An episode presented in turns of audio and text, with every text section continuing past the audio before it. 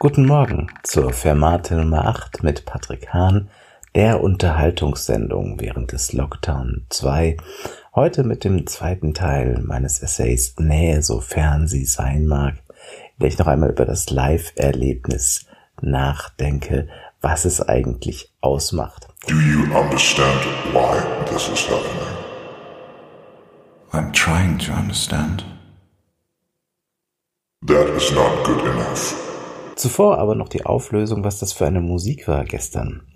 Francesco Filidei, der italienische Komponist, hat im Auftrag des Pariser Chores Les Cris de Paris eines der ersten Stücke geschrieben, das wirklich mit den Unwägbarkeiten, mit den Latenzen der Zoom-Technologie, die wir alle in den vergangenen Monaten haben kennenlernen können, umgegangen ist, was so gebaut war, dass es auch mit diesen Latenzen funktionieren kann für mich eines der ersten schönen Beispiele, mit dieser schwierigen Situation umzugehen. Heute habe ich gleich zwei weitere solcher Beispiele hineingesetzt in meinen Essay. Da ist zum einen die Aufführung der Johannespassion, wie sie das Podium Festival Esslingen realisiert hat. Eine Aufführung, die mich sehr berührt hat, als ich sie in Arte verfolgt habe. Die Macher haben die Johannespassion nicht nur reduziert, sie haben, und das fand ich wirklich einen Clou, Choräle zugespielt, die also aus der ganzen Welt zugesendet worden sind. Es waren auch meistens ähm, Splitscreen-Produktionen, wo also die Sänger an verschiedenen Orten verteilt waren und das hat mich wirklich berührt, wie es hier gelungen ist, eine Aufführung zu verschalten, die also von vielen Orten der Welt zusammengekommen ist, wo man über diese Distanz und durch dieses Medium hinweg miteinander kommuniziert hat. Und die zweite Musik, die heute noch hineingearbeitet ist, ist von Alexander Schubert, der mit dem Projekt Genesis eine spannende Verquickung von Performance, Videogaming geschaffen hat, wo man als Zuschauer, also einen Musiker, Musikerin, die als Avatar in einer Industriehalle für eine Woche eingeschlossen war, steuern konnte und äh, mit ihr interagieren konnte. Leider habe ich von diesem Stück keine Aufnahme, daher gibt es stattdessen etwas anderes von Alexander Schubert zu hören. Was genau findet ihr wie immer in den Show Notes. Und nun viel Vergnügen mit dem zweiten Teil von Nähe, sofern sie sein mag. Nähe, sofern sie sein mag. Ein Essay von Patrick Hahn. Teil 2 von 2. Die zivilisierte Maske. Ein wichtiger Aspekt aus Walter Benjamins Essay über das Kunstwerk im Zeitalter seiner technischen Reproduzierbarkeit wird in diesen Tagen häufig zitiert. Das Verkümmern der Aura im technisch reproduzierten Kunstwerk. Aura beschreibt Walter Benjamin als einmalige Erscheinung einer Ferne, so nah sie sein mag. Im Konzertsaal liegt die Aura genau im Gegenteil. Es ist die einmalige Nähe die Musik erzeugt, sofern sie sein mag. Diese sich entziehende, auratische Nähe ist nicht zu verwechseln mit jener Intimität, deren Tyrannei Richard Sennett in seinem Buch über Verfall und Ende des öffentlichen Lebens beklagt. Darin beschreibt er, wie im Zeitalter der Aufklärung die Stadtbewohner sich neue Orte geschaffen haben, an denen die eigene Rolle und die Begegnung mit dem Fremden spielerisch in der Öffentlichkeit verhandelt werden konnte. Im Kaffeehaus, im Theater oder im damals neuen Medium des bürgerlichen Konzerts. Wobei das Besondere an der neuen Wahrnehmungsmaschine Konzert von Beginn an darin lag, das Agieren des Zuhörers auf ein Minimum zu reduzieren dessen Mitspielen nach innen zu verlegen. In der Konsequenz erfand das Publikum den charismatischen Star und den allmächtigen Maestro, denen allein es zustand, öffentlich zu handeln und damit alle in ihren Bann zu schlagen.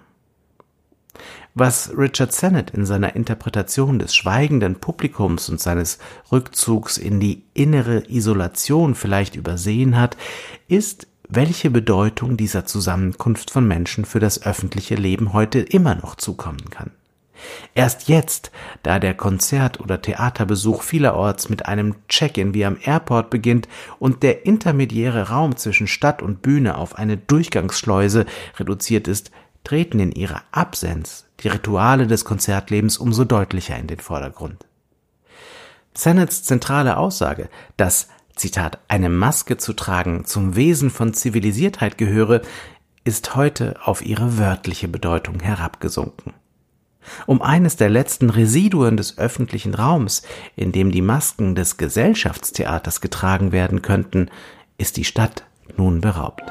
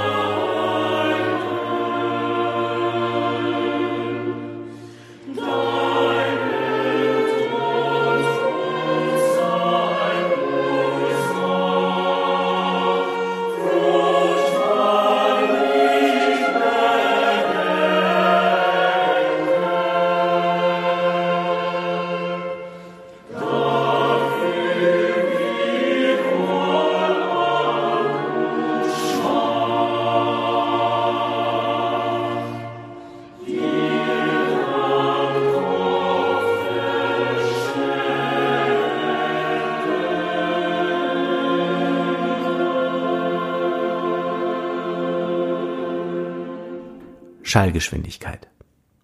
Schall hat die Eigenschaft, sich gleichmäßig nach allen Seiten hin auszubreiten.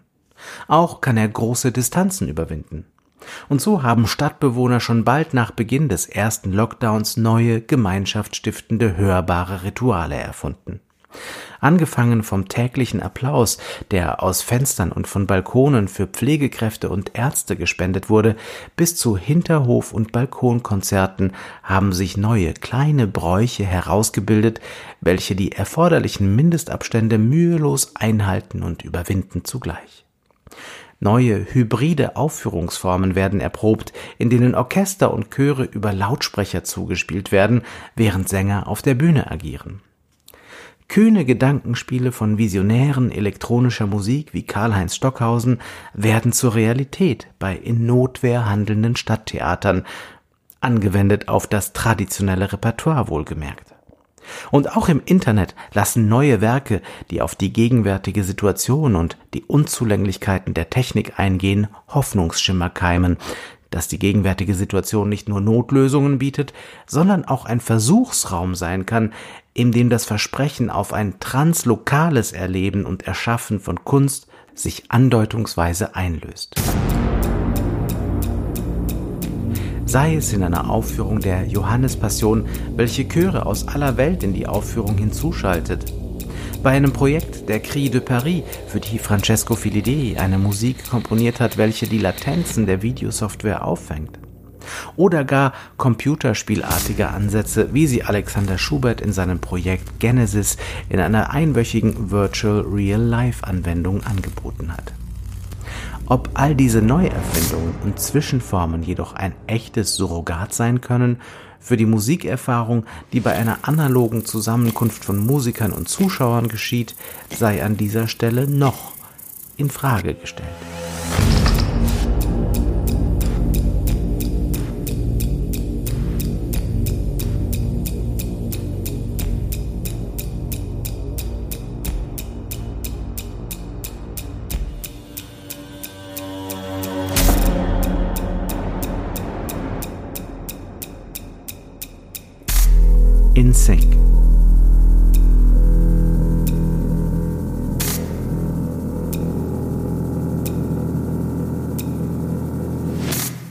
Der Soziologe Hartmut Rosa verwendet den Begriff der Resonanz, um das menschliche Bedürfnis zu beschreiben, mit der Welt in ein Schwingungsverhältnis einzutreten. Das Musikerleben, Zitat, hebt die Trennung zwischen Selbst und Welt auf, indem es sie gleichsam in eine reine Beziehung verwandelt. Musik sind die Rhythmen, Klänge, Melodien und Töne zwischen Selbst und Welt, auch wenn diese natürlich eine ding- und sozialweltliche Quelle haben. Zitat Ende. Vermag Musik ihre identitätsstiftende Resonanzfunktion für den Einzelnen auch über den Kopfhörer auszuüben, so entbehrt diese Art der Wahrnehmung doch jenes besonderen Moments der Kollektivresonanz, das nur aus der Live-Zusammenkunft zu erwachsen vermag, als Zitat dynamisches, prozesshaftes Geschehen, wenn ein Orchester vor einem Publikum spielt. Resonanzbeziehungen stellen sich dann ein, wenn der Funke überspringt, wenn sich ein kollektives Resonanzgeschehen zwischen den Künstlern einerseits und zwischen Künstlern und Publikum andererseits entwickelt. Resonanz zwischen den Künstlern überträgt sich auf das Publikum und umgekehrt. Soweit Hartmut Rosa. Eine Resonanzgarantie für Live-Konzerte wird es freilich niemals geben. Wie alle Beziehungen kann auch die Resonanzbeziehung zwischen Publikum und Musikern scheitern. Doch manche Risiken muss man eingehen, will man nicht den Tod dem Leben vorziehen. Der Rat des Komponisten Helmut Lachenmann, Leben Sie gefährlich, ist im Rahmen des gesetzlich Gestatteten auch in diesen unsicheren Zeiten dringend zu beherzigen.